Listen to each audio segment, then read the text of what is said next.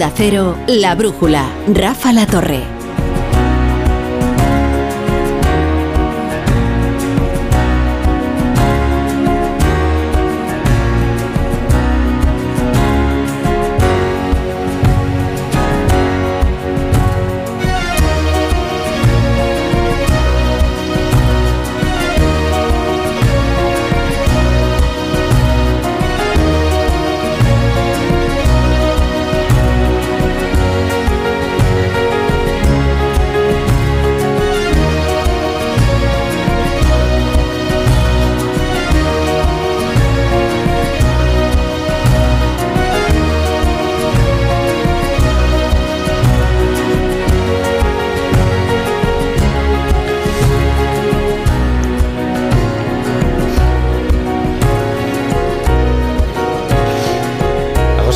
García le apodaron Butanito, ¿no? Porque Buenas se le noches. veía desde... Empezamos bien la noche. Empezamos bien la noche. Hombre, es... Voy a callar. Ketty, tú entiendes, no es Es butano. un melocotón, no, es un naranja butano. Es que ha venido con un jersey muy colorido, Chema Crespo. Entonces no he podido evitar la referencia. Es que Claro, me pues la memoria. esto ahora huele a invierno y están cayendo gotas, que lo sepáis. Ya los oyentes ya no deben saber ni lo que es llover. Está lloviendo un poco. Pues eso es de celebrar, mira. Hombre, que es de celebrar. Vamos a decirlo, si no- nosotros creemos que las buenas noticias también son noticia. Y que llueva es una gran noticia, la mejor de las noticias. Porque, noticia. por cierto, eh, va a venirle mejor al campo que, eh, Claro. que se cumpla cualquiera de las exigencias que le han pedido al gobierno. Eh, la lluvia, desde luego, es En vez de el, sacar a San Isidro, hemos sacado los tractores y ya llover. Exactamente, es el mejor paliativo para los problemas que eh, Sí, tiene sí. el campo, desde luego que sí. Y en eso sí que va a haber unanimidad, da igual Digo yo, eh, da igual a qué asociación te dirijas, todas están deseando que llueva. que llueva. José Antonio Vera, ¿qué tal? Buenas noches. ¿cómo Buenas estás? noches. No, estaba aquí muy entretenido con vuestra Deslumbrado por- conversación. ah. No, con- sí, pero ten en cuenta que butanito es, siempre es peor que butano, ¿eh? O sea que...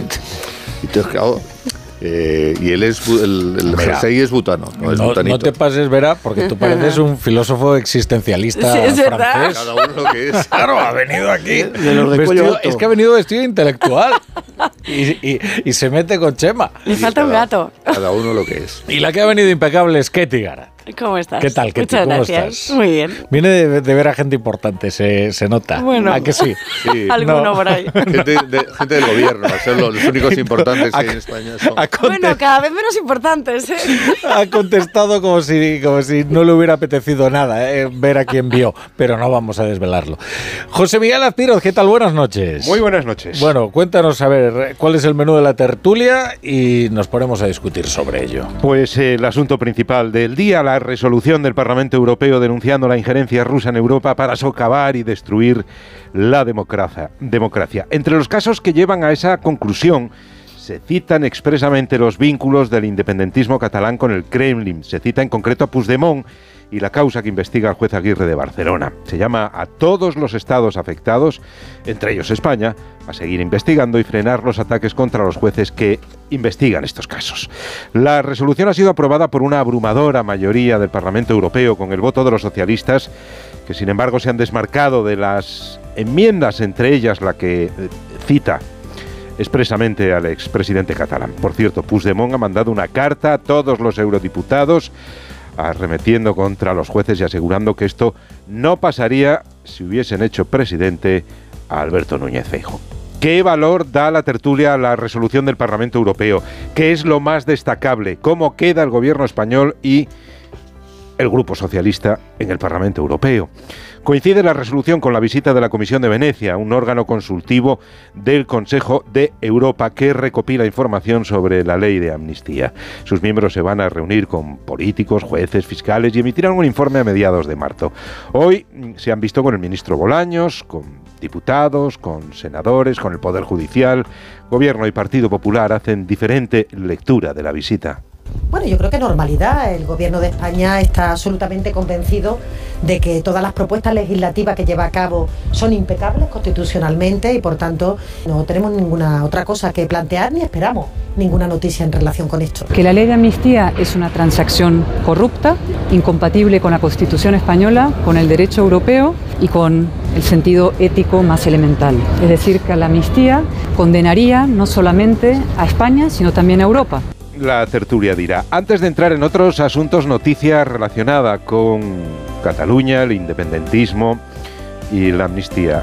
Lluís Llach rompe con Puigdemont, abandona el Consejo de la República por los pactos con el PSOE. Si tu l'estimes fort per aquí i jo l'estiro fort per allà, segur que tomba, tomba, tomba i ens podrem allí. Con lo que molaba la estaca, ¿verdad? Ah, me sigue molando, sigue molando. Sí. Pues eh, algunos dicen que Jack le ha dado un estacazo a Puigdemont. Yo, Muy fácil. Chiste no. fácil, chiste fácil. Bueno, A huevo, se lo ha puesto el mismo. está también desgastando a Puigdemont la negociación de la amnistía.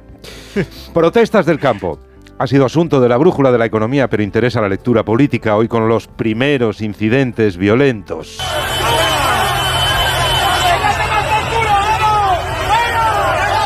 Un guardia civil herido en Zafra por una pedrada, cargas policiales. Hoy han empezado las protestas de las principales organizaciones agrarias que se suman a las de la plataforma 6F. Desde el gobierno empiezan a señalar. La ultraderecha quiere politizar todo aquello y además hacerlo desde una posición antisistema, es decir, intentando impugnar el orden establecido, intentando sobre todo derrocar al gobierno de Pedro Sánchez, que es el único objetivo. La vicepresidenta María Jesús Montero denunciando el oportunismo de Vox para influir y beneficiarse de las protestas. Hay que distinguir entre los agricultores que se han echado a la calle. ¿Alguien ve la mano de la extrema derecha en estas protestas? De la campaña electoral en Galicia, que esta noche cumple una semana, tenemos encuesta de Celeste Tel, sin mucha novedad. Mayoría absoluta de 40 escaños para el PP, Venega 21, los socialistas 13 y un escaño para Democracia Orensana. Alfonso Rueda, el candidato del PP, arremetiendo contra el bloque. Cheguei a ter a sensación de que nin ler o propio programa electoral. O primeiro compromiso é independencia de Galicia. A estas alturas. E que está pasando, obxectivo fundamental independencia de Galicia. Como? O que está pasando en outros lugares. Cos follós, cos barullos, cos desórdenes e co desgoberno que eso trae. Y Ana Pontón haciendo lo propio contra el PP esta tarde en Julia en la Onda. Esa estrategia le va a pasar factura en Galicia, porque yo creo que intentar subordinar nuestro país a los intereses del PP en Madrid, esto aquí en Galicia no gusta. A la gente le parece que traernos esa crispación en campaña no aporta nada. Detecta la tertulia preocupación en el PP ante el impulso del BNG en las encuestas. Y en Estados Unidos, primeras deliberaciones del Tribunal Supremo para decidir si Donald Trump queda inhabilitado para volver a presentarse a las elecciones presidenciales por su imputación en el asalto, en el asalto al Capitolio y también por tratar de alterar los resultados de las elecciones de hace cuatro años. El fallo tardará en llegar semanas, pero las preguntas de los jueces, la mayoría conservadores y muchos elegidos por Trump, eh, eh, las preguntas a los abogados que defienden la inhabilitación parece, parece que le va a ir bien al expresidente. Como ha defendido su abogado, la clave está en si el presidente de Estados Unidos es un funcionario o no, porque la Constitución solo habla de conspiración de funcionarios. Funcionario de Estados Unidos solo se refiere a personas que han sido nombradas y no a aquellas que han sido elegidas como el presidente y miembros del Congreso. Y la segunda razón es que la sección tercera no se puede emplear para excluir de las papeletas a un candidato a la presidencia. Si finalmente el Supremo le da la razón, nos vamos haciendo a la idea del regreso de Trump a la Casa Blanca o le damos todavía alguna oportunidad a Biden. Bueno, antes de empezar con la tertulia, eh, me vais a permitir un, un brindis. Os voy a proponer un brindis. Ahora un brindis por la celebración del primer centenario de las bodegas Ramón Bilbao. 100 años extraordinarios. 100 años inspirados por la curiosidad. La curiosidad es movimiento, es investigación y es trabajo. Y así se ha creado un vino excepcional. Al elaborar un vino, la experiencia y el conocimiento lo hacen bueno. Pero hace falta esa dosis de curiosidad para explorar caminos distintos y convertirlo en extraordinario. El Rioja más vendido en España y una de las marcas de vino más admiradas. Un brindis por este siglo de historia y de buen vino. Salud, tertulianos.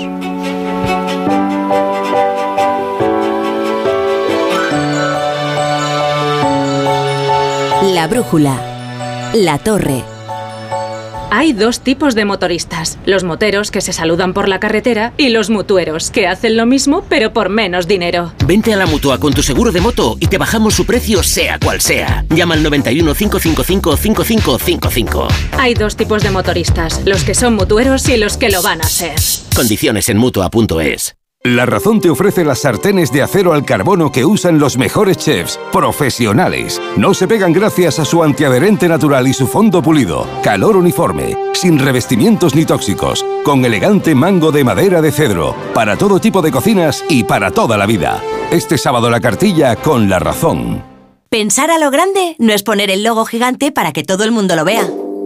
Es que todos te conozcan a través de Internet. En Orange Empresas te ayudamos a crear tu página web profesional y mejorar tu posicionamiento en Internet para aumentar tu visibilidad y conseguir nuevos clientes. Las cosas cambian y con Orange Empresas tu negocio también. Llama al 1414. Con este estrés no consigo concentrarme. Toma Concentral. Con su triple acción de lavacopa, rodiola y vitaminas, Concentral consigue aliviar el estrés ayudando a una concentración más estable y duradera. Concentral. Consulte a su farmacéutico o dietista. Pequeños momentos, grandes experiencias. Así es la Semana Santa en Viajes El Corte Inglés. Reserva ya tu viaje a islas, Europa, Caribe o hazte un circuito sin gastos de cancelación y con hasta un 20% de descuento. Consulta condiciones en Viajes del Corte Inglés y si encuentras un precio mejor, te lo igualamos. Con este estrés no consigo concentrarme. Toma Concentral. Con su triple acción de lavacopa, rodiola y vitaminas, Concentral consigue aliviar el estrés ayudando a una concentración más estable y duradera. Concentral. Consulte a su farmacéutico o dietista. En Peugeot estamos listos para ayudarte a llevar lo más importante, tu negocio. Por eso, en los días Peugeot Profesional vas a poder disfrutar de condiciones especiales en toda la gama. Aprovecha del 1 al 14 de febrero para dar energía a tu negocio. Inscríbete ya en peugeot.es.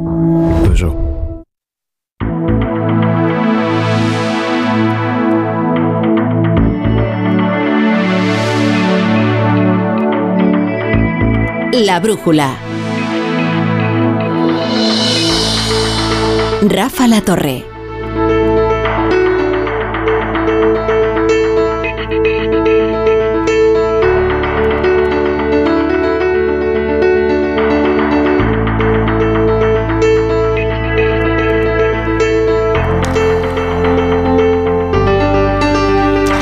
Bueno, estamos en la tertulia de la brújula, hoy con José Antonio Vera, con Chema Crespo.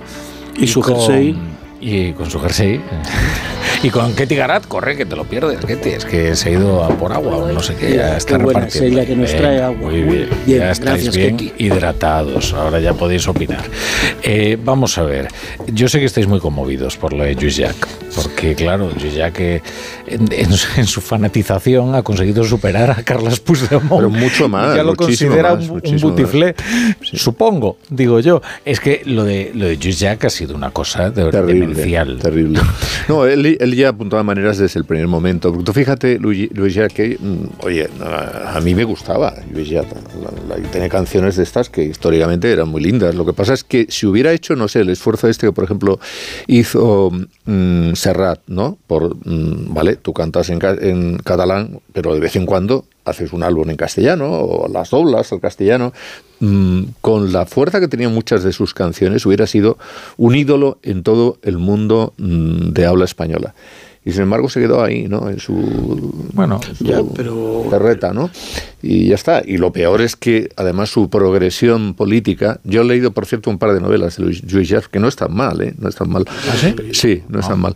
Eh, Lluís Llach eh, es un intelectual, lo que pasa es que es un tipo muy sectario. Y él se ha metido, de, se ha fanatizado con el independentismo, y claro, eso te hace eh, que al final, mm, pues no se pierdas toda consideración para el personaje, porque es un fanático, es- se ha convertido en un sectario. Sí, lo es. Y entonces, mira, todo el respeto que mm, yo, por ejemplo, le he podido tener en otra época, pues eh, se me viene al suelo, porque es imposible.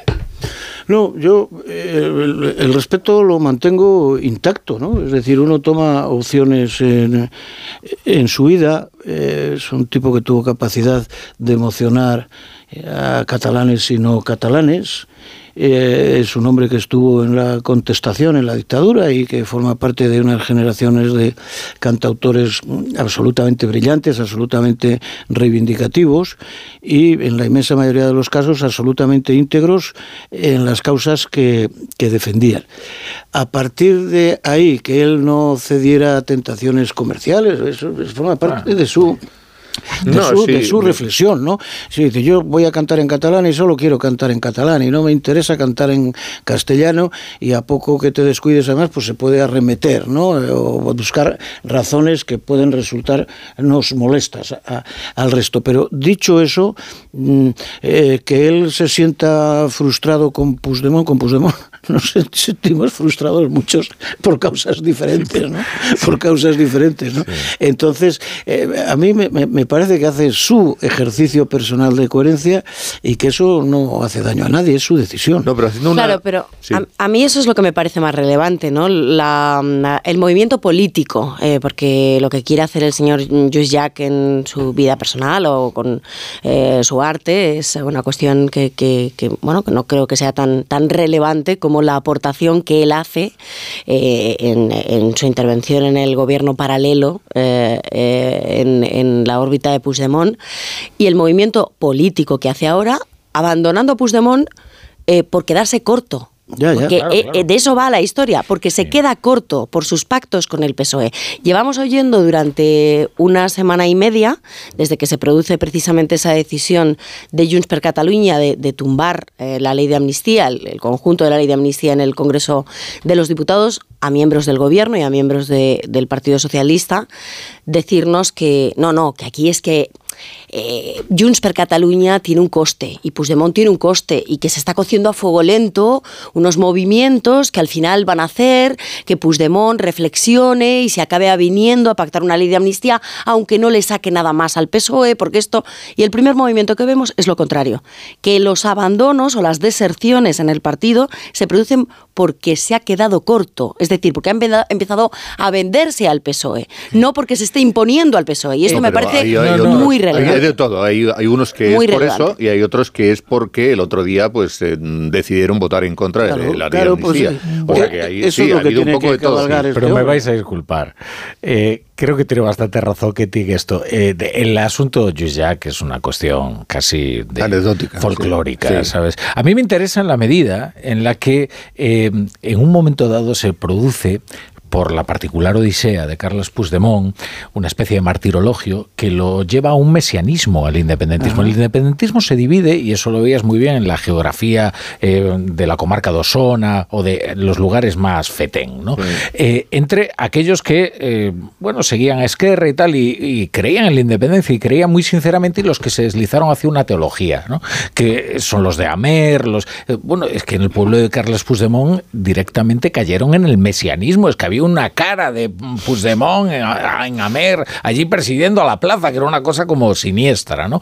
Eh, Llach formaba parte de esta, de esta corte, ¿no?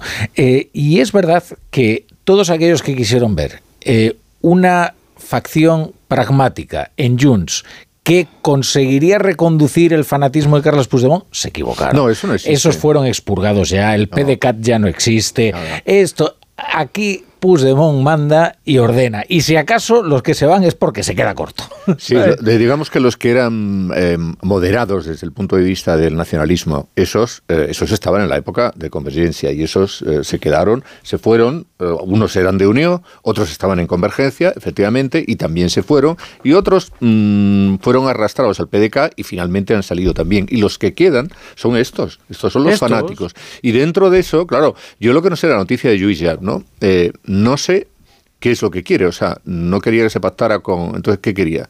Que no hiciera nada. ¿Qué es lo que...? Eh, sí, pero no sé, eso dónde, dónde le lleva. Yo creo que es un movimiento de presión para que la no se produzca exactamente eh, El eh, acuerdo. ese el acuerdo, exacto. Es un movimiento de presión, o sea, que empiezan las deserciones con el objetivo de influir precisamente en Puigdemont y de influir en Junts per Catalunya para que no tengan la tentación de cerrar el acuerdo de la ley de amnistía cuando no va a beneficiar ni a Puigdemont ni a una treintena o más de mm, personalidades de Junts per Catalunya. Y por eso es tan importante a pesar de que la votación no sea tan relevante, lo que ha ocurrido hoy en el Europarlamento. Sí, sin duda. Porque quizás estamos siguiendo el señuelo equivocado, que es la instrucción de García Castellón acerca de los posibles delitos de Exacto. terrorismo de Carlos Puigdemont, cuando lo importante quizás sea el caso de la injerencia rusa. Aunque no hubiera llegado a ningún sitio, aunque fuera una prospección eh, que llevaba a una vía muerta, aunque fueran, como se diría vulgarmente, unos flipaos, que se reunieron con unos agentes del Kremlin creyéndose que eran eh, espías de James Bond. Eh, da igual, si hay sustancia para investigar, tú no vas a poder salvar a Josep Lluís Alay, porque no vas a poder eh, paralizar una investigación en curso sobre las injerencias del Kremlin. Y si no puedes salvar a Josep Lluís Alay, no va a llegar a un acuerdo Carlos Puigdemont. Bueno, eh, fíjate tú, yo creo, creo que esto que dices es una línea eh, coherente, ¿no? Yo, este asunto ruso, yo pensaba, digo, esto es cosa de la fachosfera, ¿no? ¿Cómo es posible?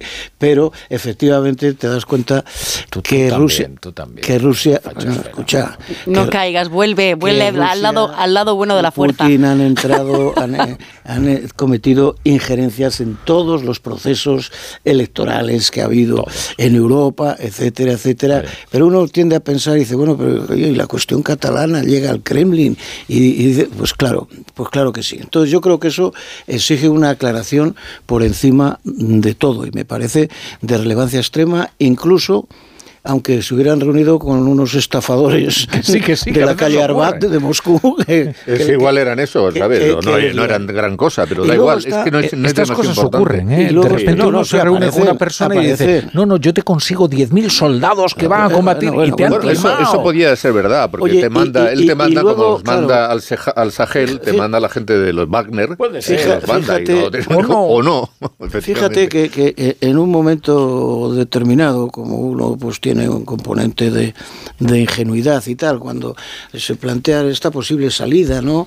De amnistiar a tantos centenares de personas, coño, que se vieron ahí en esa eh, epopeya mm, ficticia, ¿no? Del referéndum y todo esto, digo, esta gente no puede estar condicionada y marcada por todo esto. Yo pensaba, digo, "Joder, vaya oportunidad de Puigdemont de negociar y convertirse en un auténtico héroe catalán. Es decir, señores del gobierno, necesitamos una amnistía para esos centenares de personas, esos profesores, esos policías, esos ciudadanos, esos comités y tal. Y al mismo tiempo yo comparezco ante la justicia española como hizo su vicepresidente como hizo Oriol eso no nunca este. No, no, ya, ya, pero quiero decirte que, digo, porque eso sí que le habría podido convertir en un auténtico héroe nacional para decenas y decenas de miles de personas. Pero claro, nada más lejos. La evolución de la posible ley de amnistía, que cada vez está más lejos, lleva a que sea el salvavidas de Carlas Puigdemont. Y por lo tanto, los problemas los puede tener con todas aquellas personas que ya veían cerca tener una cierta solución al problema eh, en el que, digamos, de manera incauta se habían metido y esta negociación puede hacer que esto eh, eh, embarranque. Y junto a ello, y junto a ello, pues claro, aparecen los, los Luis Jack y otros. Presidente, resiste, resiste, no negocies, no pactes. ¿Pero para qué? ¿Pero para qué?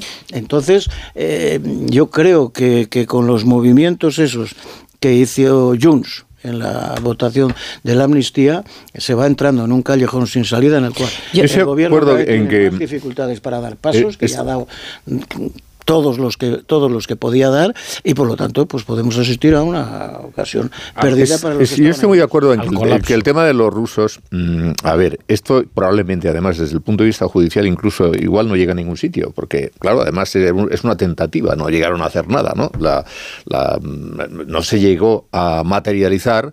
¿No? La- la- el delito que le pueden eh, colgar al señor Puigdemont, que es la alta traición, bueno, pues no sé, por hablar con los rusos en aquel momento, pues no lo sé, sería si efectivamente hubiera llegado a algún tipo de acuerdo, pero da igual, si es que no quiero entrar en eso porque esto me parece igual. Aquí lo importante es que políticamente es gordísimo. Este es el problema que tiene el tema de, la conexión eh, rusa. ¿Por qué? Pues porque ahora mismo Putin es el enemigo número uno de Europa, de Occidente, y claro, además, esto es lo que nos ha estado diciendo aquí el presidente del gobierno desde hace mm, unos cuantos años, o dos años por lo menos, que todo lo que pasa en España es por culpa de Putin, y que Putin, Putin y la OTAN contra... Ahora resulta que tu aliado principal es un señor que estaba en conversaciones con Putin o con la gente de Putin o con quien fuere, que no sabemos exactamente. Claro, esto te hace un daño brutal. Le hace un daño a Puigdemont, pero le hace un daño tremendo a Pedro Sánchez. Y yo no sé, o sea, este que digo que incluso judicialmente igual, mm, pongamos que no llega a ningún sitio, pero políticamente te está haciendo un daño ya, desde ahora mismo, enorme y no sé si es incluso es más importante que el otro asunto que es el del terrorismo que también tiene pues efectivamente un recorrido eh, importante yo creo que es más importante y además creo que es más rápida es una vía más rápida eh, mm, porque la instrucción de la eh, investigación sobre Tsunami Democratic y los CDR se puede dilatar mucho más en el tiempo, puede ser más profusa, afecta a más personas, etcétera, etcétera. Pero creo eh, que largo me lo fías. Esto, hasta que se concrete, puede ir, eh, en fin, puede haber pasado el escenario de la amnistía, de las gallegas, de las vascas, de las europeas y estar todavía en fase muy preliminar. La cuestión de Bolov, eh, del caso, de la investigación del caso Bolov, yo creo que, eh, primero, inquieta más, alarma más a las instituciones comunitarias, porque no nos olvidemos que son muchas cosas. Aquí eh, estamos hablando de la utilización precisamente de vínculos con los rusos para desestabilizar las instituciones españolas en un momento en el que eh, bueno, pues había una amenaza eh, y un riesgo evidente de subvertir el orden constitucional y de hecho se llevó a término. Mm, no será un golpe de Estado porque no se califica así, pero desde luego fue un delito de sedición juzgado, aunque luego se haya eliminado del Código Penal. Con lo cual, eso por una parte. Un luego, golpe separatista sí que puede. No, sí, sí, totalmente. No nos olvidemos que aquí ha habido personas de la Generalitat de Cataluña, es verdad que por otra causa, de momento, y no tenemos, porque están clasificados esos documentos, eh, la certeza de que los pinchazos a determinados dirigentes catalanes, entre ellos el actual presidente, Per Aragonés, tuviera que ver a lo mejor con esto. Porque si sabemos que ese pinchazo aragonés no era concretamente aragonés, venía de antes, con lo cual ni sabemos cómo, ni por qué, ni a cambio de qué.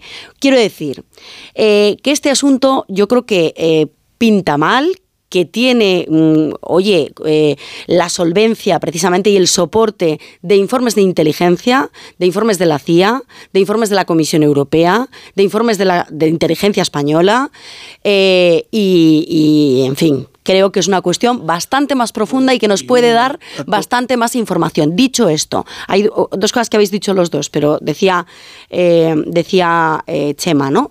Eh, estamos ante una ratonera, ante un callejón sin salida. La amnistía veremos a ver si cada vez está más lejos, no está más lejos.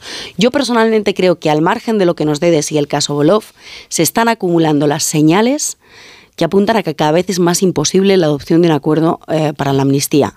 Vemos eh, lo que ha pasado hoy en el Parlamento Europeo.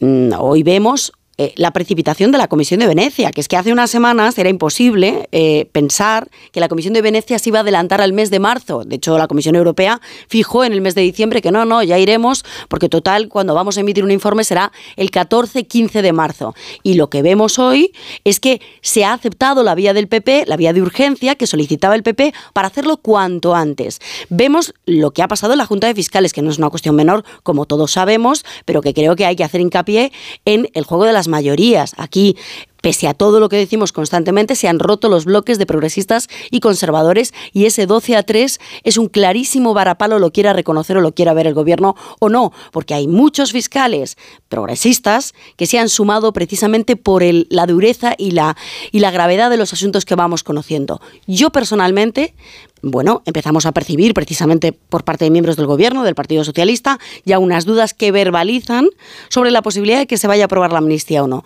Yo personalmente creo que nos vamos a, expirar el plazo del 21, eh, que no hay acuerdo el día 21, que hay una prórroga en la Comisión de Justicia, que nos vamos al día 6 y que el día 6 de marzo no tendremos acuerdo en la Comisión de Justicia del Congreso. Bueno, yo no sé Ahora aquí tenemos una persona que se moja por de pronto, ¿eh? lo cual ya es... hay que agradecerlo, ¿eh? hay que agradecerlo. y de repente llega Kate y dice, abrid paso, que, que ahora voy con mi predicción. Yo voy a introducir una cosa así rápida. No sé si estamos ante unas elecciones autonómicas que son importantes, que son importantes para todos, ¿no? Y yo también creo que mm, ahora mismo eh, al Partido Socialista tampoco le interesa moverse demasiado con relación a este asunto. Es decir, lo va a dejar ahí como está muerto, no va a mover absolutamente nada hasta después. Y probablemente eso lo entienda también Puigdemont.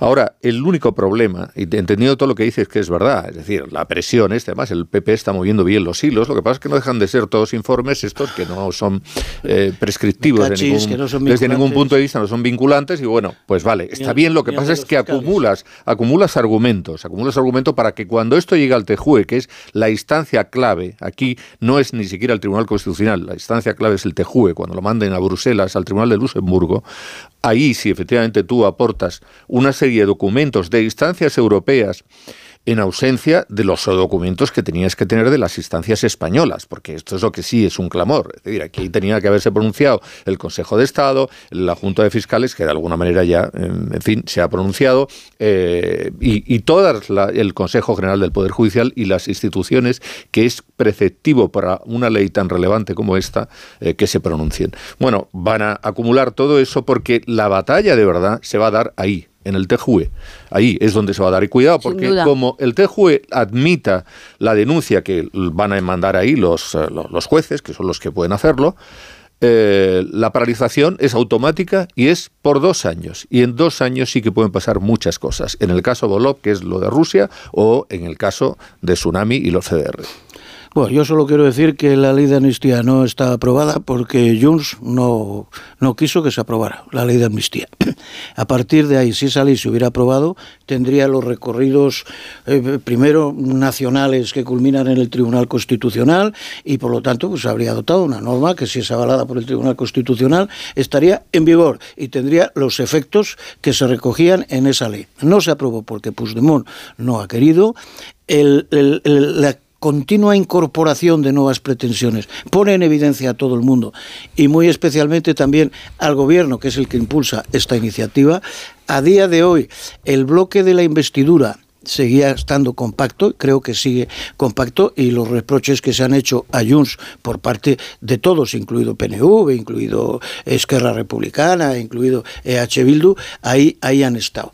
Haber rechazado esa oportunidad hace que todos los movimientos que no han dejado de producirse, no han dejado de producirse, incluido el juego García Castellón, todas estas cosas, ¿eh? Eh, la reunión y la de- divergencia entre la Fiscalía y por lo tanto el Consejo Fiscal, que efectivamente no es vinculante, y al mismo tiempo ha dado tiempo a que haya habido una resolución del Parlamento Europeo en el cual se plantea la cuestión del, del espionaje. Por lo tanto, por lo tanto, aquello que en el ámbito estrictamente de las competencias nacionales podía estar aprobado y tendría No, luego no, aprobado no habría estado hasta el mes de abril, o sea, habrá- aprobado Vale, en el Congreso, vale, acordado, luego Senado, luego tal. En, a- acordado. en abril era como sí, pronto sí, el escenario. pero- pero acordado. y ahora ya nos vamos ahora- a finales de mayo. No, no, bueno, O junio. Pero además con un acuerdo del Parlamento Europeo en el que introduce en serio, en serio, la cuestión del posible espionaje. Tú me dirás. Claro, pues de eso vamos a hablar. Es que tengo al otro lado de la línea a Adrián Vázquez Lázara, que es eh, eh, presidente del Comité de Asuntos Jurídicos del Parlamento Europeo, es eurodiputado de Ciudadanos y hoy, claro, pues ha estado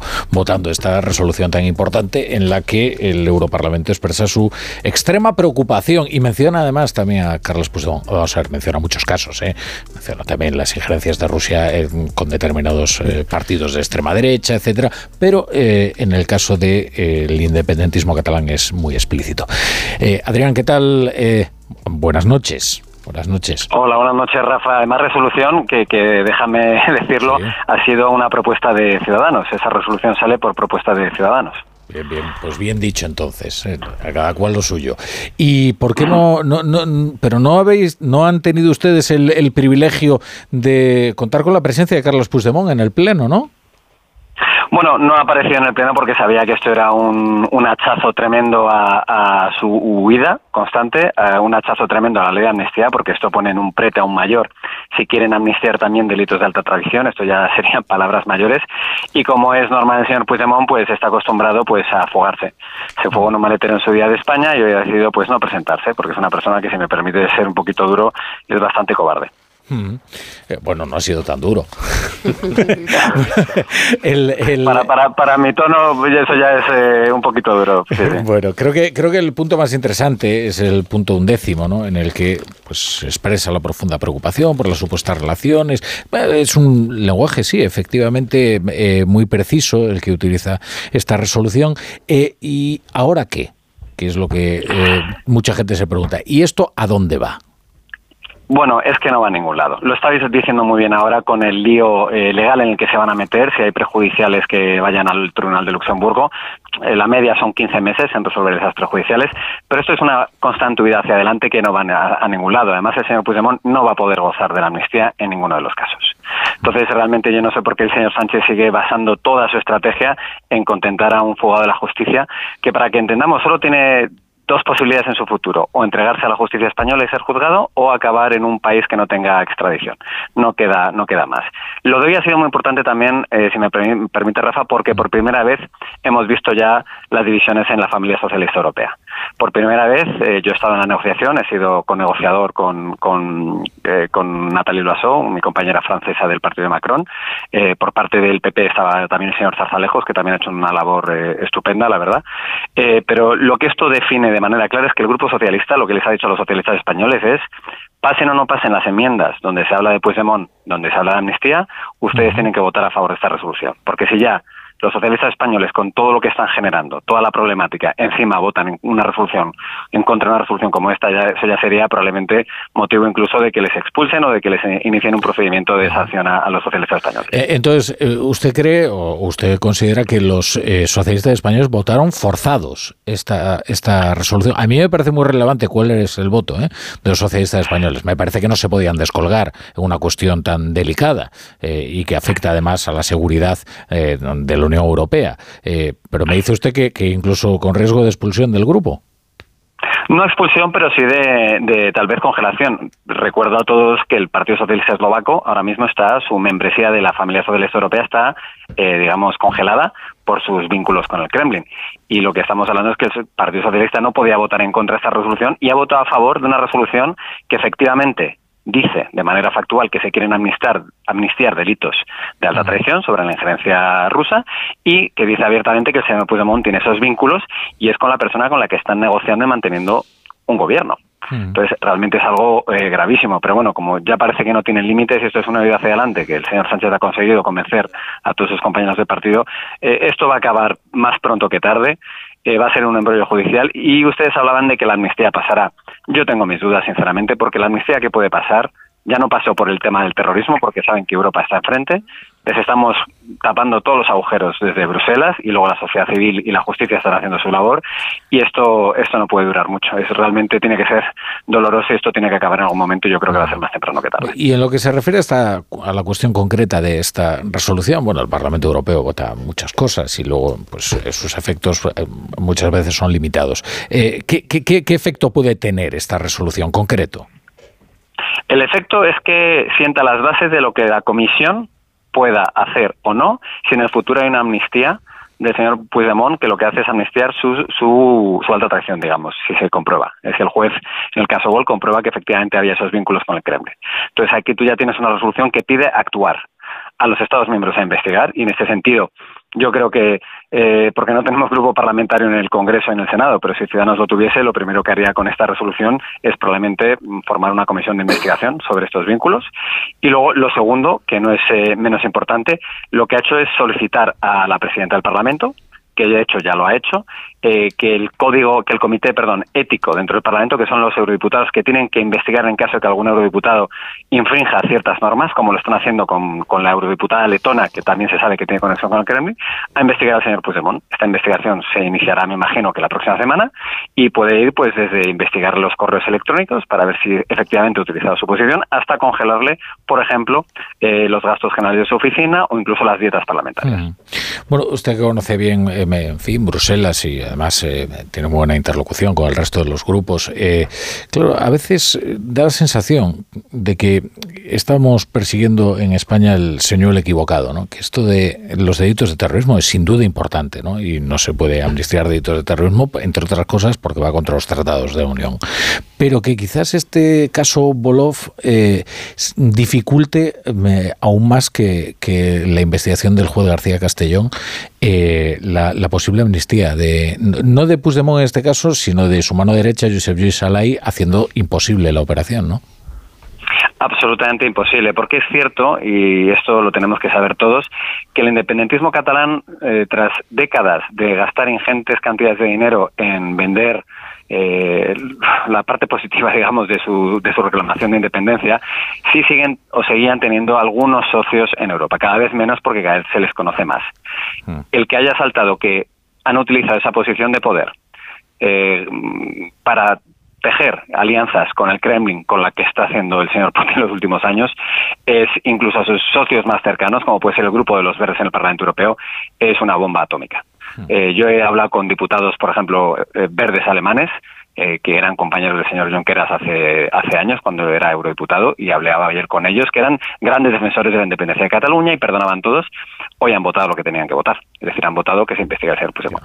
Es decir, que se está cayendo todo como un castillo de naipes y, y no tiene salida ni escapatoria. Y, y yo ya se lo avanzo. Solo va a terminar de dos maneras esto. El señor Puigdemont ante un juez español o viviendo en un país, terminando, me imagino, sus últimos años en un país sin, sin tratados de extradición. No queda otra. Bueno, pues Adrián Vázquez Lázara, muchas gracias por, por estar hoy en la, en la brújula y, y, en fin, pues que continúe esta, esta labor, eh, porque lo que trata es de evitar la impunidad precisamente de personas que han cometido delitos muy, muy graves.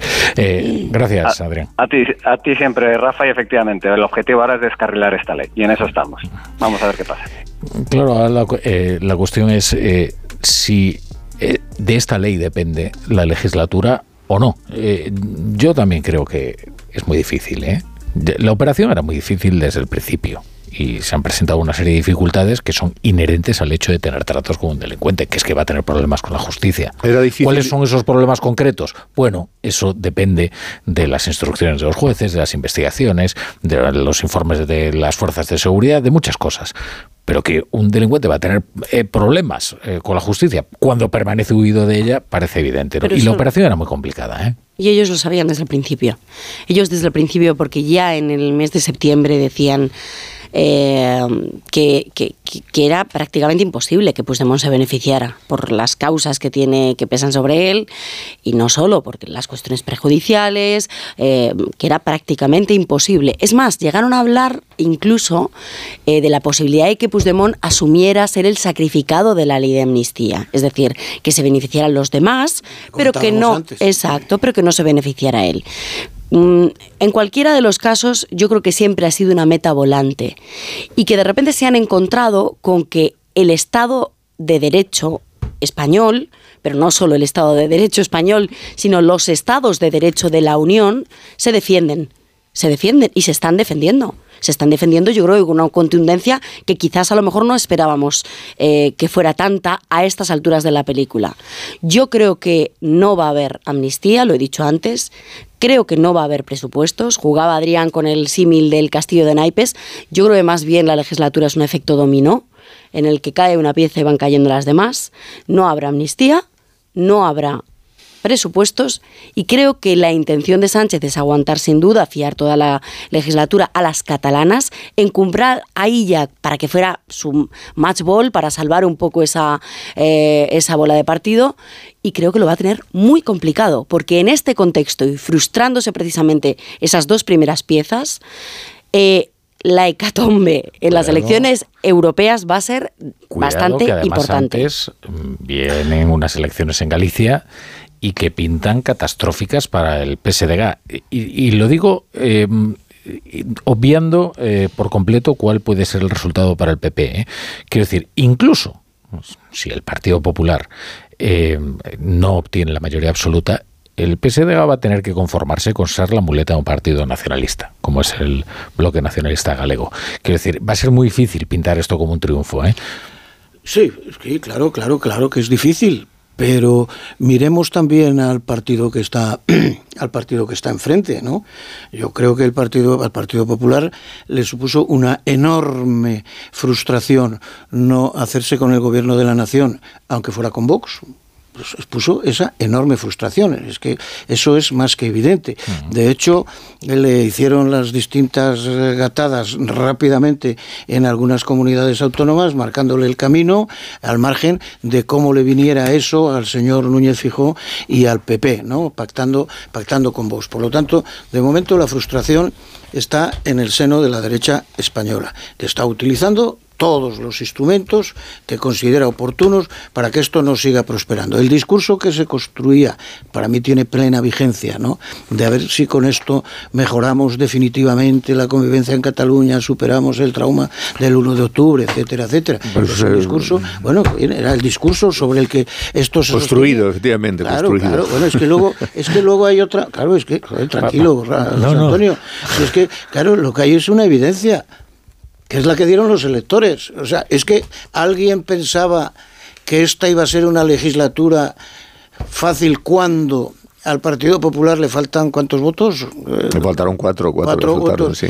y, la suma de la mayoría absoluta del Partido Socialista se basa en un montón de formaciones políticas a las cuales las unía el rechazo a, la derecha y a la extrema derecha, pero que efectivamente desde el terreno ideológico es que de absoluta disparidad. eso no es así tampoco. Eh, con una promesa de impunidad, eh, como guinda. Quiero, No quiero decir que a Puigdemont no, no le impulsa tanto el odio a nadie como, el, amor a, su libertad. el amor a sí mismo. en cualquier caso, que la legislatura iba a ser de una extrema complejidad es más que evidente. Los resultados electorales que ti, bueno, eh, eh, eh, están por verlos, serán los que serán los que tengan que ser. Y de todas formas, Mariano Rajoy gobernó con presupuestos prorrogados, pues. Bueno, pero si eso eso se puede hacer. El único problema es que los presupuestos ahora de la Unión Europea te está diciendo, oye, el presupuesto del año pasado. También se lo decían a Rajoy. No, no, pero es que las cosas han cambiado bastante, porque pasamos de una fase expansiva a una en la que hay que recortar, como tú bien sabes. Entonces es más complicado. Pero bueno, daría igual tú puedes prorrogar un año y hacer trampas, pero no puedes estar prorrogando. no. no, pues, si no digo trampas, le digo en el sentido entrecomillado, las trampas con, con, las sumas y las restas en los presupuestos, quitando una partida de aquí, llevándola allí, etcétera, etcétera. No lo digo en el sentido de que podría decirlo, pero vamos, no me refería a eso. Avanza, a ver, avanza, por favor. a lo, tú, tú que estabas comentando antes, vamos a ver en que ellos pensaban que no era fácil. Bueno, yo cuando vi al señor presidente del gobierno mm, las risotadas que tenía el día de la investidura, yo estaba convencido de que él pensaba que esto era fácil de sacar adelante. Y probablemente eh, ahora se está dando cuenta de que era un poco más complicado de lo que él pensaba. No ha habido una mayoría, una mayoría en el otro lado um, que, que, apoyaba, digamos, al Partido Socialista, una mayoría natural. Esto ha sido una componenda, porque tampoco la gente se ha unido, no todos los partidos se han unido porque rechazaron a Vox. al señor Puigdemont Vox se la trae, pues como te puedes imaginar, le importa nada.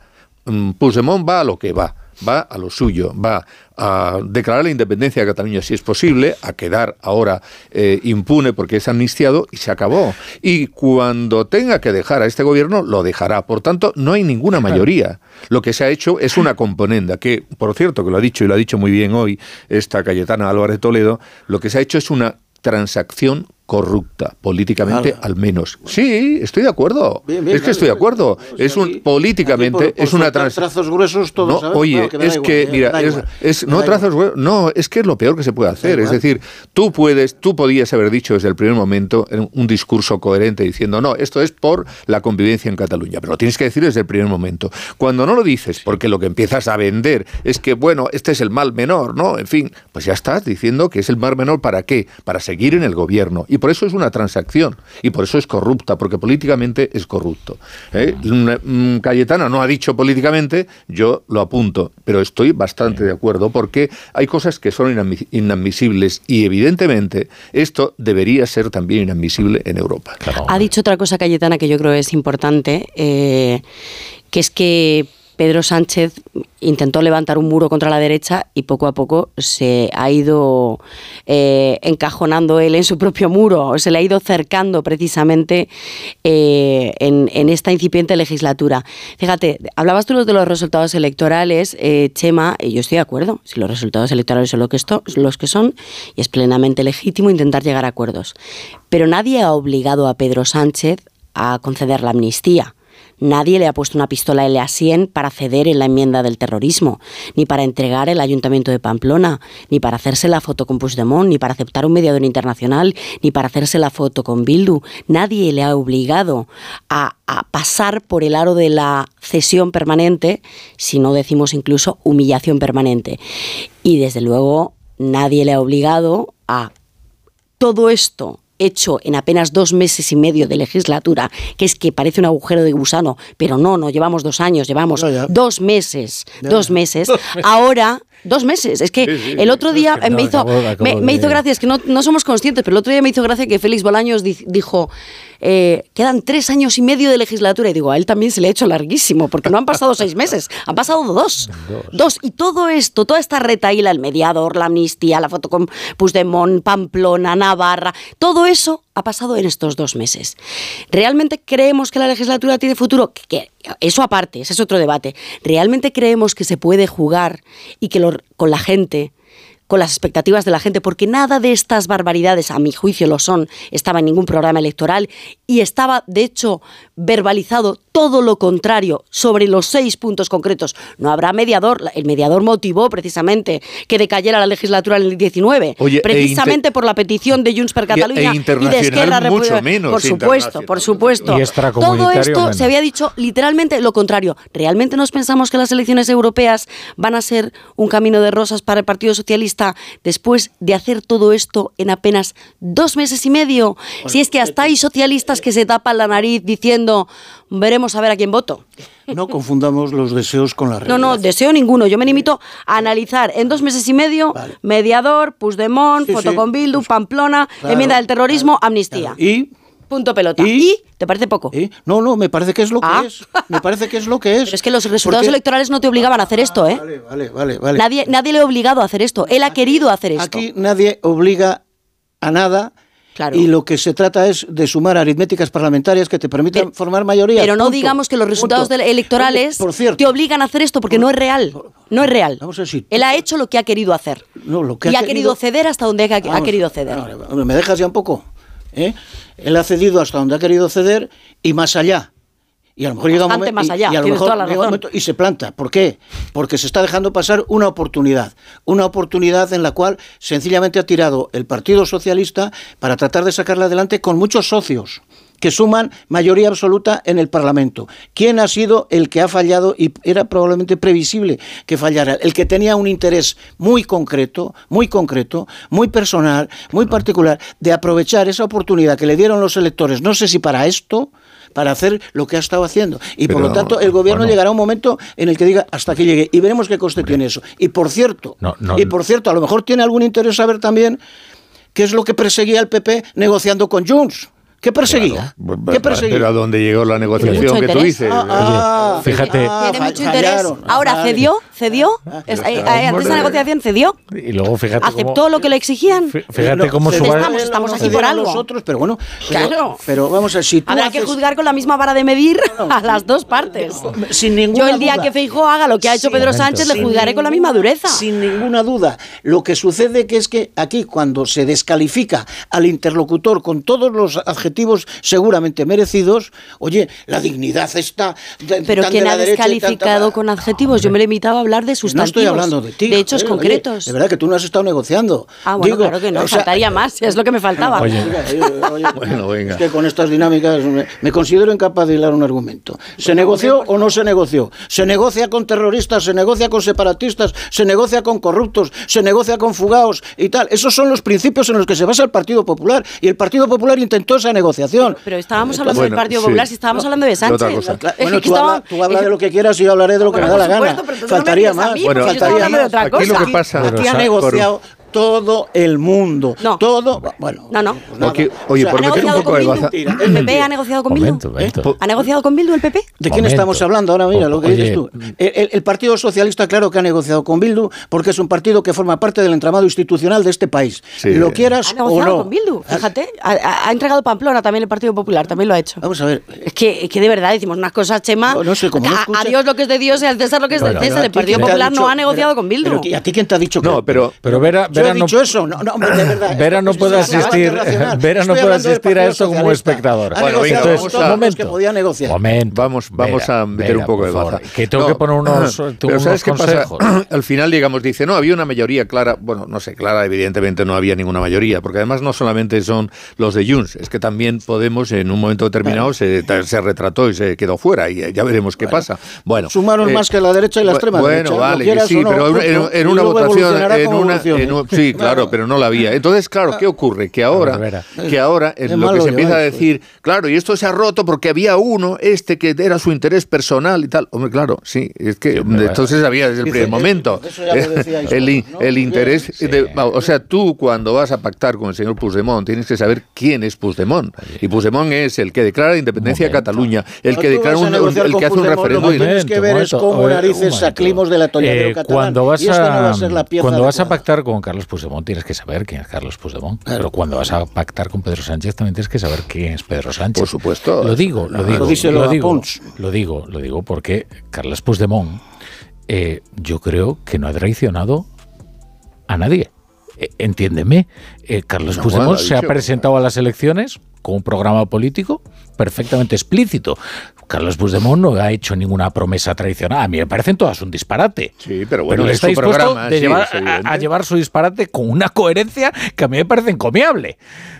Eh, eh, Como coherencia, digo. Digo porque aquí, francamente, quien ha mentido es Pedro Sánchez, no Carlos Puigdemont. Y Carlos Puigdemont no se fía de Pedro Sánchez en buena lid, porque Pedro Sánchez eh, es una persona de principios más bien volátiles, eh, es decir, inexistentes. De manera que él piensa que aquello que le vende bien puede ser mercancía averiada. Por ejemplo, le promete la impunidad. ¿Y dónde está esa impunidad?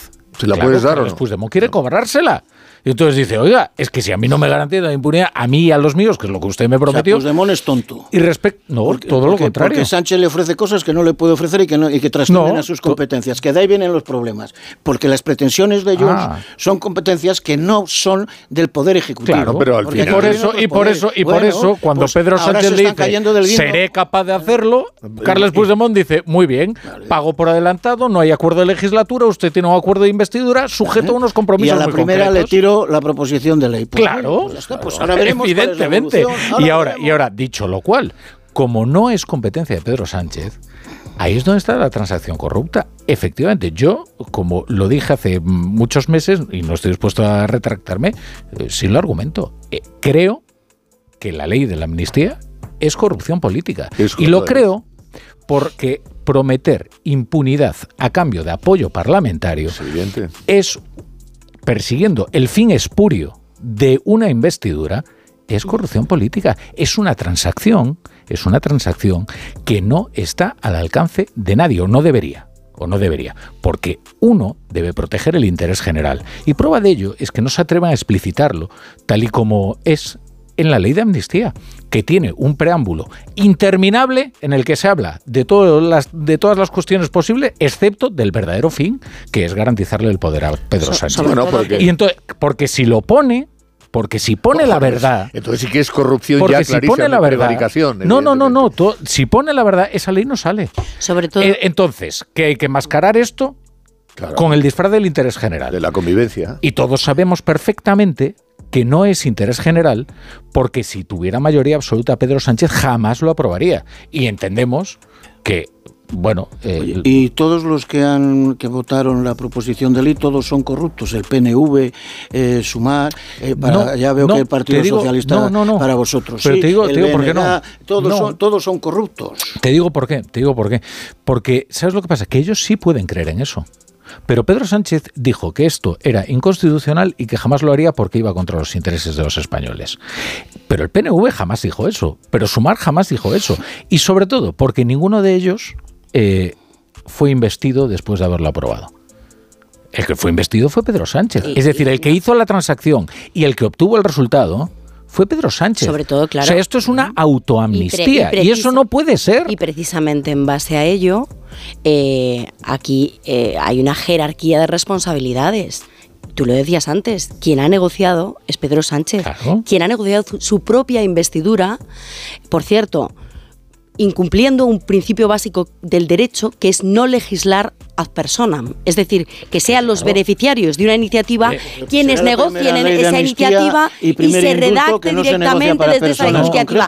Y si teníamos alguna duda, perdonadme, este, y si teníamos y si teníamos alguna duda, nos han sometido a este partido de tenis con la judicatura, retorciendo cada vez más una vuelta de tuerca cada vez que había un auto por parte de un juez en este país. con lo cual, sinceramente, sinceramente, pero una cosa es que tú hables y otra cosa es que cada auto que tú hagas aportes una enmienda nueva para tumbar el criterio del juez. Las amnistías no son para corregir situaciones juzgadas y condenadas. Sí, no, sí, sí, situaciones. no, no, no, no, pero es que es, es, distinto, es distinto. Un indulto se concede a una persona y es la discrecionalidad del presidente el que la señala y le otorga la gracia. Es que la amnistía se eh, hace para una situación general porque las leyes no atienden a intereses particulares, pero es que aquí se ha llegado a prometer que se va a reformar, a reformar. La ley de enjuiciamiento criminal a, la medida de un delincuente. Pues sabes, sabes probablemente por qué no se ha hecho, porque oye, lo prometió el presidente aquí, ¿eh? En, eh, con García Ferreras, en Al Rojo Vivo, lo dijo explícitamente. Que contemplaba esa posibilidad. Que contemplaba esa posibilidad a la medida de un, de un delincuente. Y contemplada eh, la posibilidad, momento, ves los riesgos que entraña y, o, o, probablemente se le expuso al delincuente y el delincuente dice, no me place, porque lo he consultado con mi abogado. Y no claro, porque e, es que en esa tesitura estamos. Es que el problema es que estamos transformando cuestiones profundísimas de este país en función de lo que quiere Carlos Puigdemont. Es que yo, mira, yo no sé cuánto tienen que durar los plazos de instrucción. No lo sé, ¿eh? porque hay gente pues especializada en ello y yo, y yo, y yo, y yo con, en fin, yo mi ignorancia, pues la confieso cuando debería estar, pero sé que no la tiene que fijar eh, esos plazos Carlos Puigdemont. es lo único que sé. Pero eh, no, unos consejos y hablé esto solo vosotros que ya hablo mucho.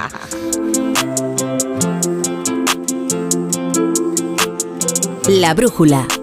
La torre. Cada día tengo peor la memoria. Toma de Memory. De Memory con fósforo y vitamina B5 contribuye al rendimiento intelectual normal. Recuerda, de memoria, de Memory. Y ahora también de Memory Senior, de Pharma OTC.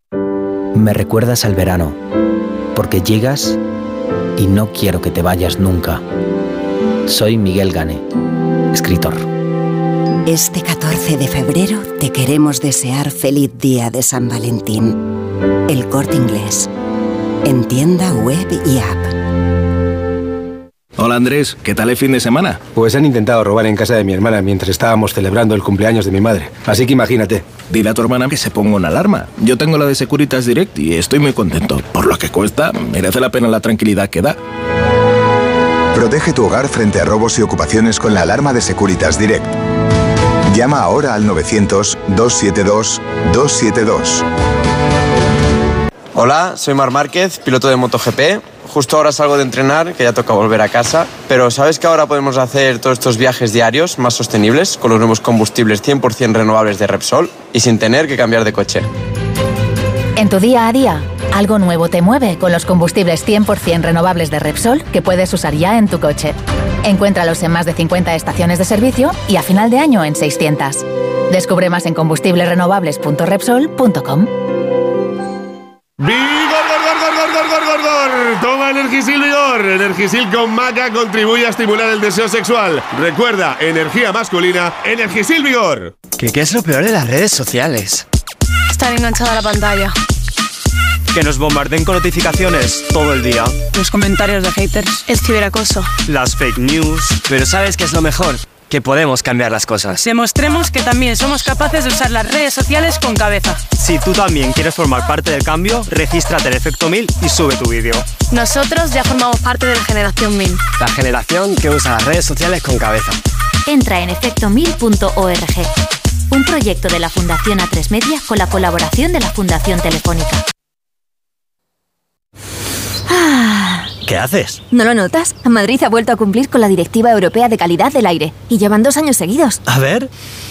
Ah, oye, pues sí. Movernos en transporte público, caminando, renovar el vehículo, las calderas, instalar placas solares, cada gesto cuenta. Gracias a todos, Madrid tiene otro aire. Ayuntamiento de Madrid. ¿Eres más fan de Mozart o de Beethoven? Este domingo a las once y media de la mañana, pelea de gallos en el Auditorio Nacional entre los dos compositores más famosos de la música clásica. Vive el mejor y más divertido enfrentamiento de la música clásica con la Orquesta Sinfónica Camerata Musicalis. ¿Por qué es especial? Mucho más que un concierto. Entradas a la venta en cameratamusicalis.com. Toc Toc, ¿te has enterado? Llegan los Suzuki Days. Tres días de descuentos exclusivos en la gama Suzuki. ¿Cómo? Así es. Hasta 6.500 euros de descuento en vehículos en stock y bono extra de 500 euros. Estrena Suzuki a precio imbatible. ¡Imbatible!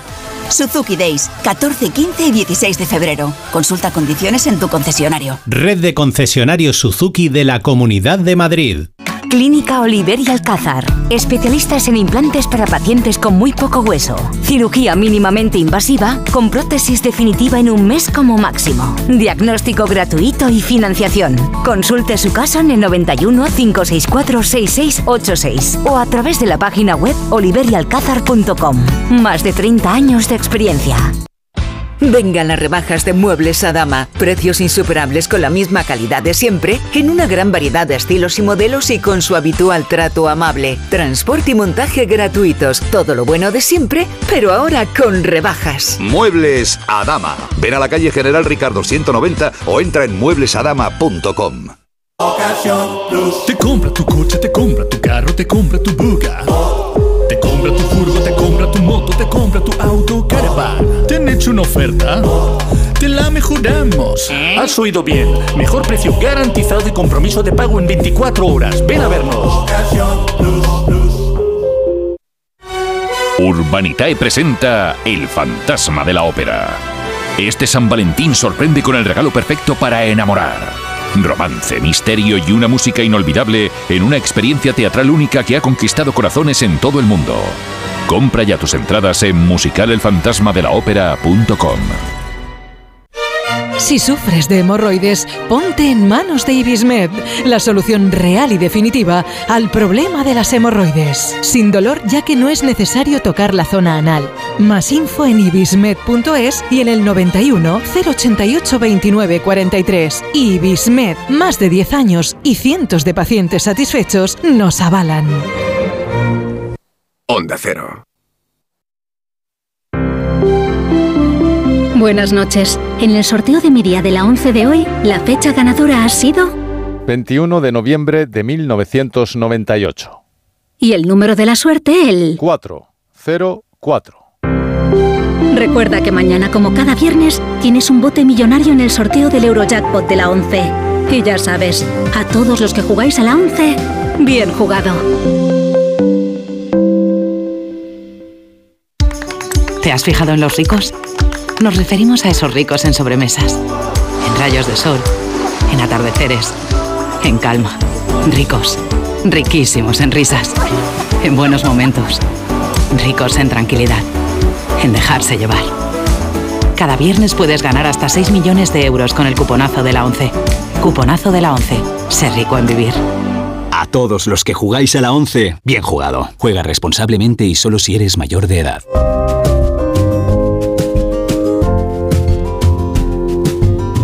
La brújula. Rafa La Torre.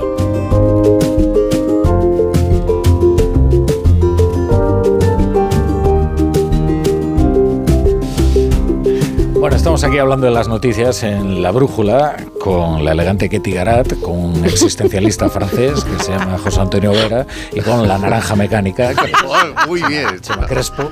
Eh, y eh, lo habíamos dejado además con eh, un momento muy intenso en la tertulia. Si queréis retomamos el asunto no, de antes. bueno, no sé. Como Ah, preferáis, hacemos un... O si no, hablamos un poquito también de Galicia. Es que cada vez que os menciono Galicia huís A mí no me mencionado Galicia. Sí, antes eh, yo introduje el tema con cierta esperanza de Nos que alguien ido, entendiera que ido. quería El peor del debate nos ha transitar. Lado. ¿eh? Me parece una comunidad. Como, como dijo que esa corredoira, transitar esa corredoira, pero, pero no veo que no, que no me hacéis ni Pues caso. es muy interesante lo que pueda Galicia. suceder ahí. ¿Por qué? Hombre, pues porque resulta que es la transición de, de un ganador como fue Alberto Núñez Feijóo, que probablemente designó el candidato que compite sobre la base de que él iba a ser el presidente del gobierno y por lo tanto con el señor Rueda pues iba a tener un colaborador ahí, em, no, no voy a decir dócil porque no, no, no es esa la palabra, pero un colaborador íntimo. Y una vez que resulta que el señor Núñez Feijóo tiene que afrontar la campaña desde la oposición también, pues parece que el señor Rueda pues no está dando el tono de un candidato electoral eh, ganador. Otra cosa es que como siempre y en Galicia de manera especialísima la izquierda se la juega ahí sí a la participación, porque Alberto Núñez Fijó en las últimas de, de- de Alberto que fue un 42% de participación. Sí, pero, pero Alberto tampoco em- tampoco empezó mm, arrollando, o sea, No, las cosas sí. son como son. Cuando tú cambias de candidato... Desde la como- oposición. Eh, claro, empezó, Sí, sí. estaba en la oposición, porque claro, tenía que mm, superar nada menos, o por lo menos estar a la altura nada menos que de Fraga, que entonces Fraga era, pues eso, lo que ha sido Fraga toda su vida, y, Al- y Alberto era, mm, bueno, un, poco, un desconocido. ¿eh? Pues sí, había estado en cargos importantes, en correos, en el Insalud, tal, pero era bastante desconocido. Entonces, eh, esto de ahora, mm, rueda mal candidato, bueno, ya veremos. ¿eh? De momento, de momento hay una cosa, que es que Feijó está en Galicia y está permanentemente en Galicia. ¿Eso es un Y- buen síntoma? o es Bueno, yo creo que es la obligación que tiene y él lo sabe perfectamente, por eso está. No es que sea ni malo ni bueno. Casado no pudo pisar Galicia en la campaña de Feijó. Bueno, ¿Os pues porque, el- pues porque, PP porque no las circunstancias eran muy distintas. Porque Feijó entonces tenía un tirón popular impresionante y no le hacía- y Casado no tenía ninguno y entonces no le hacía falta ningún Casado, le valía con él mismo. O sea, las cosas son muy distintas y ahora a, a Rueda pues sí que le viene muy bien Feijó porque, hombre, Rueda se está haciendo, ya veremos ¿eh? el recorrido De hecho, que la tiene. prueba eh, está en las dimensiones que ocupan en los eh, carteles y la las siglas del PP, ¿no? Que se habían miniaturizado y ahora se van expandiendo, ¿sabes? Claro, sabes que eh, esto es un fenómeno, ¿no? Eso que ocurre, estudiado, ¿eh? eh, lo de las siglas, Sí, eh, sí. se ha estudiado mucho en las campañas electorales. ¿Quién pues, tira, el candidato o las siglas? pequeño, uno tal. Hombre, yo por hacer una transaccional, yo sí creo que la. ¿Corrupta o no corrupta? Eh, No, Ah, bueno, está es limpia, está hablando. limpia, de polvo y paja. Eh, Yo esto de acusar de cometer delitos a quien hace leyes me Pero parece qué, no es delito, Bueno, me- estamos hablando Hazme hacer la políticamente. transaccional, que no he empezado a hacerla todavía, solo la he políticamente. anunciado. ¿No ves cómo.? se- No, no ves? O sea, y ya nos queríamos ir de Ya estaba subiendo el padornelo Ya, para salir de ya, Galicia. Exacto, claro. exacto. Bueno, voy a empezar con la transaccional, Vamos, que si no me la, me la quitáis. Eh, yo creo que es una evidencia la presencia de Feijo allí mm, durante lo que llevamos de campaña y lo que queda de que Rueda es peor candidato que Feijo. Es peor, es menos fuerte. De hecho, la evidencia es que ahora mismo pueden ser eh, cuatro, tres, cuatro escaños de diferencia entre uno y otro. No, No, claro, no, en no esta- pa- no parece a día de hoy, no parece a día de hoy. Los trackings a lo que están apuntando, esa que está ajustada. Yo creo que la va a salvar, ¿eh? la mayoría absoluta, pero que se quedará eh, rozando el palo. 38, 39, el voto exterior es suyo, es del Partido Popular, eso eh, lo tienen prácticamente garantizado porque además es un territorio que se han trabajado. Ahora bien, yo creo que la lectura, porque creo que salvarán la mayoría absoluta el día el- de la noche electoral y sin ánimo de, de- de centrarme siempre en lo mismo, eh, estará sobre el PSDG, porque yo creo que el BNG va a tener un excelente resultado. El BNG está disparado ahora mismo en los Sí, trackings sí, sí. de todos los partidos. Está por encima de esos trackings que dicen 21, no, no, está por encima de esa cifra. Eh, si sumara, desde luego, todo el peso está sobre los hombros de Ana Pontón, oye, que es la candidata, que esto se dice poco, aquí es la única que ha sido candidata anteriormente, porque todos los demás eh, repiten, eh, eh, son nuevos, perdón, lleva 20 años en el Parlamento de Galicia, recogiendo ahora 20 años. Es que ella era con Fraga en la última legislatura, creo que en el año 2006, la más joven que integraba la mesa de edad junto a Fraga, que era el más veterano. Con lo cual, esto también es un, un dato interesante. El BNG está disparado en detrimento, en detrimento, valora, ¿eh? El que aguanta en- cuando gana y cuando en pierde. detrimento del PSDG, que ya en 2016 firmó su primer eh, mm, fracaso histórico con 14 escaños. En 2020, en julio, tras la pandemia, las últimas autonómicas, volvió a revalidar ese fracaso histórico con 14 escaños y ahora podría quedar dos por abajo. Incluso las peores encuestas, es verdad que son las peores, apuntan a 11, 11, 12. Yo creo que si es así, eh, no hay eh, nada que lo salve. Es más, no deja de ser curioso como esta semana, eh, frente a otros como Marta Lois, la candidata de Sumar, que no va a tener seguramente representación parlamentaria ninguna, han entregado su acta de diputada y se han ido ahí a hacer campaña en una semana en la que en el Congreso de los Diputados había actividad y pensando en dedicarse en exclusiva, el señor Gómez Besteiro esta semana no ha ido al Pleno del Congreso de los Diputados, que era su obligación, y ha estado haciendo campaña en Galicia. ¿Por qué no deja el acta? Pues porque veremos ayer, veremos a ver si después de la noche del 18 de febrero se queda allí haciendo política como ha prometido o ha mantenido el escaño básicamente para volver a Madrid. Hablando de, de los trackings y las eh, encuestas que manejan las formaciones políticas, claro, aquel es un universo bastante pequeño, ¿no? Entonces se puede, se puede afinar bastante. Y claro, dice, y en estas llegó Podemos. Y ahí me dicen, hay dos provincias, creo que es en La Coruña y en Pontevedra, que eh, eh, Podemos no va a obtener representación. Está por debajo de los mínimos y tal, pero en los restos esos votos que podrían ser perfectamente de sumar, ¿eh? pues resulta que le dan al partido que va por delante, que sería el Partido Popular. Es decir, la aparición de Podemos en Galicia puede hacer que dos diputados que son fruto de los restos, ¿eh? eh, acaben en manos del Partido Popular porque a Podemos no le llega y a, y a sumarse los restas. que Eso, eso pasó en Madrid, ¿te acuerdas? Hombre, que, hombre. que- que la entrada de Podemos y de no superar esa barrera del 5% le daba a Ayuso la mayoría absoluta con siete escaños más, que era con los que habría entrado Podemos en el caso de haber tenido Pero digamos que a Podemos le importa bastante poco esto, eh, No, porque no, ellos, van a, bien, ellos van a su política y su política en ese momento es que la de incordiar. En Galicia ellos van a incordiar a Sumar y le van a incordiar bien y ya Ah, la está. venganza, la venganza. Entonces, eh, sí. Es que la, la enemistad no hay Oh. Fuerza más eh, poderosa. ¿eh?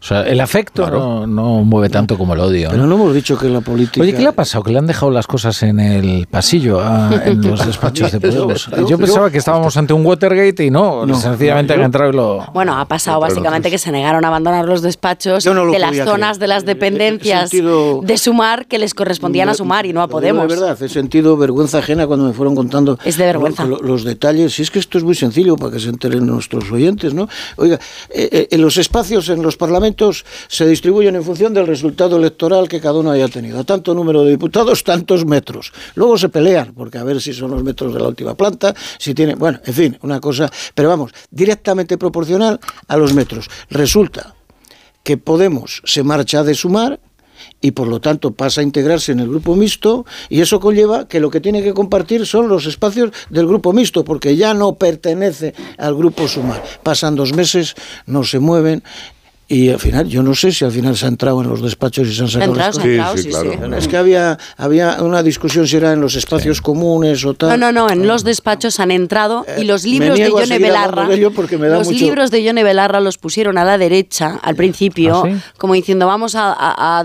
a- deslizarle que aquí ya este no es su despacho y ya cuando estaban todos acumulados en una esquinita ya el siguiente paso fue cogerlos todos, meterlos en una caja y dejarlos en la puerta. Vaya. Me da mucho pudor a mí. Pero no Esto- consta que llamaran a Desocupa, ¿no?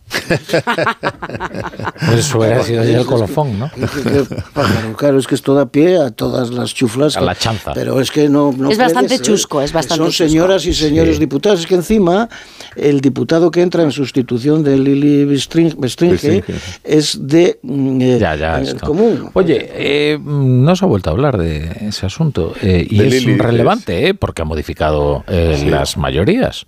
Bueno, yo creo que, que, que no se quiere hablar, sin más.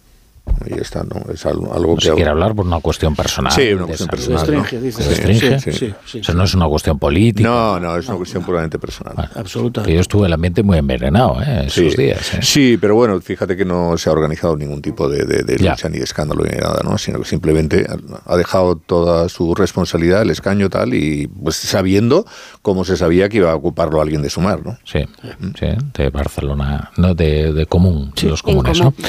Eh, Juanjo La ¿qué tal? Buenas noches. Muy buenas noches, ¿Cómo ¿qué tal? estás? Muy bien. Eh, ¿De qué hablan los periódicos de mañana? Pues mira, ya han llegado pocos, pero tres de tres abren con el mismo asunto. Por ejemplo, El Mundo.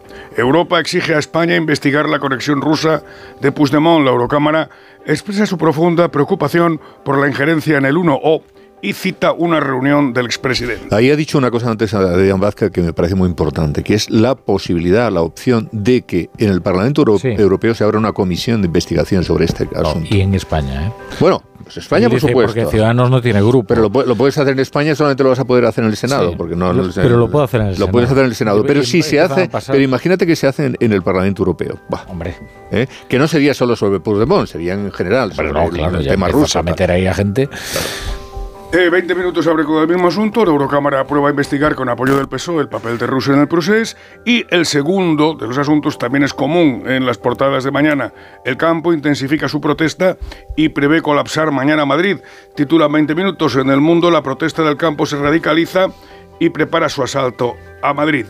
En el periódico, los agricultores logran que se revisen las restricciones y la burocracia. El primer titular del periódico viene siendo el mismo. Europa pide investigar la injerencia rusa en Cataluña y un, por lo menos una noticia alegre, unas fotografías de unos carnavaleros con este titular. El carnaval agita Sitges y Vilanova. Por lo menos que haya una. En el adelanto del digital El Español, también el asunto de las tractoradas. Las tractoradas cuestan ya 35 millones al día. Supongo que 35 M son millones. Sí. No sé. Que ha dado a los periódicos por poner abreviaturas ahora y uno nunca sabe. Cuestan ya 35 M al día y los agricultores amenazan con seguir en lucha hasta que el gobierno ceda. sí, porque marzo, marzo, marzo no tiene 35 No, días. Es verdad. Pero es, un- es que se ha dado Ya, ya. muchísimas. Eso cuando yo estudiaba estaba Hombre, es, prohibidísimo. es imposible. Pero bueno, si hay que titular, y lo que pasa es que eso es un titular en internet que entra todo. Ahora es muy fácil titular, ¿eh? Cuando tenías que meterlo ahí en la caja, ¿eh? No te creas que ahora también hay cajas, ¿eh? Sí, pero no Ahora ta- también tiene pero que caber, ¿eh? También hay caja, pero se estiran más las cajas. Bueno, Y algunos estamos ahí dándole al... Porque tú tienes tendencia a titular muy largo. Yo Entonces, así, fíjate, no me digas. Vamos a seguir con las pullas, ¿vale? Ay, ay, ay. Bueno, eh, no, pe- peleas gremiales no. No, no, O sea, vamos. ya- ya- ¿Qué quieres que te diga? O sea, una nochecita. Otras cosas sí, pero que nos hemos peleado, porque si uno va de una manera, de otro. Bueno, No, eh, aquí en el tema, no sé si queríais que habláramos del campo o algo. ¿o no? lo que tú quieras. No, yo lo que veo digo aquí porque es en el que... campo hemos hablado mucho en la brújula de sé, economía lo y sé, por pero eso no ya- se sacó el tema. Lo sé, pero como ha pasado ya un poco de tiempo... Sí, igual- pero di algo, tienes 20 segundos. 20 segundos. Pues yo creo que, la- ahora mismo eh, la gente en la calle está con, con- con la protesta de los agricultores, porque es evidente que tienen toda la razón del mundo. Pero esto tienen que manejarlo bien, ¿eh? Tienen que manejarlo bien, porque como no lo manejen bien y empiecen a mm, causar molestias a gente que quiere ir a su trabajo, etcétera, etcétera, entonces eso se les puede caer. Entonces, eh, mm, bueno, vamos a ver, porque ahora empiezan las, eh, las tractoradas, digamos, oficiales, las que están han, han sido legalmente aprobadas, que son las de las eh, grandes patronales. Les ¿no? puede pasar lo mismo que les pasó a los taxis y a los transportistas. Y a los Que transportistas. teniendo razón en el fondo, la pierdan con las formas. Bueno, pues... Es eh, que el- estos espontáneos que ven una agitación y dicen, esta es la mía, esos hacen un daño a la causa Bueno, pero, justa. pero, pero hay algunos que empiezan a decir que es que son manejados por Vox y eso, no. eso Yo- también yo me parece, serio, no también me parece eso. absolutamente incorrecto, ¿eh? También porque no fijaos, es así. Fijaos la delicadeza con la que se está manejando esto, ¿eh? desde el gobierno Sí, que hasta claro, gente como sí, Oscar Puente, hasta Puente, que que- generalmente sí. suele ser de expresión más rotunda. pues, Ruda, ruda, diría yo. Eh, eh, a ver dónde está Brasero, hombre. Hombre, que lo, lo único que nos interesa es Brasero. Es el que nos va a decir si este 2024 te has propuesto sentir la tranquilidad de ahorrarte una pasta, te interesa el seguro de moto de línea directa. Porque te bajan el precio de tu seguro sí o sí. Y además tienes cobertura de equipación técnica para casco, guantes y cazadora. Ve directo a lineadirecta.com o llama al 917-700-700. El valor de ser directo. Consulta condiciones.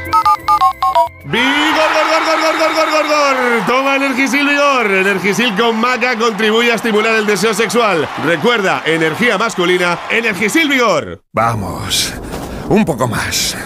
Ya casi estamos conseguido. Tras la cuesta de enero, llega un febrero de oportunidades con los 10 días Nissan. Ven a tu concesionario Nissan del 2 al 13 de febrero y aprovecha las mejores ofertas para estrenar un Nissan con entrega inmediata. ¡Corre que se acaban! ¿Te lo digo o te lo cuento? Te lo digo. Me he quedado tirada y tardas en venir a por mí. Te lo cuento. Yo me voy a la mutua. Vente a la mutua y además de una gran asistencia en carretera, te bajamos el precio de tus seguros, sea cual sea. Llama al 91 555 5555. Te lo digo te lo cuento. Vente a la mutua. Condiciones en mutua.es. Hola Andrés, ¿qué tal el fin de semana? Pues han intentado robar en casa de mi hermana mientras estábamos celebrando el cumpleaños de mi madre. Así que imagínate. Dile a tu hermana que se ponga una alarma. Yo tengo la de Securitas Direct y estoy muy contento. Por lo que cuesta, merece la pena la tranquilidad que da. Protege tu hogar frente a robos y ocupaciones con la alarma de Securitas Direct. Llama ahora al 900-272-272. ¿Cansado de toser? Toma Herbetón Respire. Herbetón jarabe con extracto de pino y eucalipto expectora y reduce el espasmo bronquial. Herbetón Respire. Consulte a su farmacéutico o dietista. Segunda rebajas en Vision Lab. Hasta el 60% de descuento en gafas graduadas de sol, lentillas, audífonos. Hasta el 60%. Solo hasta el 29 de febrero. Más info en visionlab.es. En Peugeot estamos listos para ayudarte a llevar lo más importante, tu negocio. Por eso, en los días Peugeot Profesional vas a poder disfrutar de condiciones especiales en toda la gama. Aprovecha del 1 al 14 de febrero para dar energía a tu negocio. Inscríbete ya en peugeot.es. Entonces era Carlota con K, ¿no? ¿Brasero? Sí, porque con C ya tuvimos a Celín. Roberto Brasero, buenas noches. Hola, muy buenas noches. Buenas noches. Aquí repasando los nombres de las borrascas y viendo llover, que es la noticia y, y- y- y la, la esperada lluvia que tenemos ya, que para resumirte, vamos a tener más en las zonas donde ahora está lloviendo y mañana va a llegar a otras incluso. Lo que pasa es que al Mediterráneo muy poquito. Vaya. Y a Cataluña casi nada. Bueno. Donde tienen el decreto de sequía activo. Es que ahí, ahí vemos muy poquito. O en Canarias, ahí tampoco va a llegar mucho. Pero mira, sí, ya por el oeste peninsular ha entrado Carlota, con K, con esas lluvias que ya están cayendo también en la zona centro y con las fortísimas rachas de viento que hemos tenido, Rafa La Torre, que hemos llegado a 180 kilómetros por hora en Asturias, a 160 en la Cobatilla, Salamanca. Eh, Rachas huracanadas.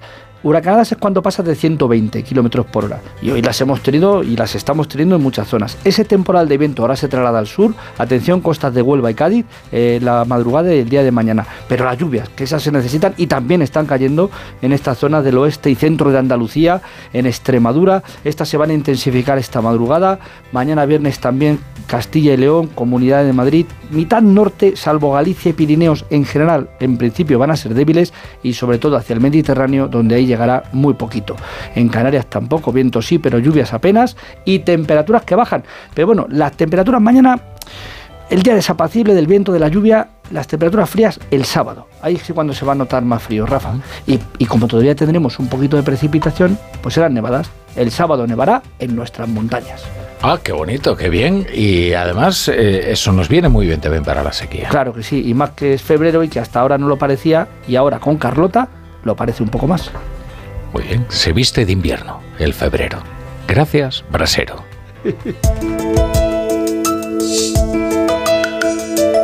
Chapo Paolaza, ¿qué tal? Buenas noches. Buenas noches, Rafa la, la Torre. Yo lo de Carlota con K no lo veo, ¿eh? Antes a las borrascas, o sea, no se le ponen ya lo- los nombres como Dios manda. Elvira, María José, Angustias. Ya no, ya no se tira el santoral, ahora es Carlota con K, que es una Carlota borroca. Sí, es una cosa como de. Sí, ¿qué no vamos sé. a hacer? Como de canción de Cortatu. Que... Ahí totalmente. bueno, Chapo Paolaza, a ver qué traes ahí anotado en tu cuaderno. Pues hoy traigo anotado que Europa pide por fin investigar las relaciones de Puigdemont con Rusia.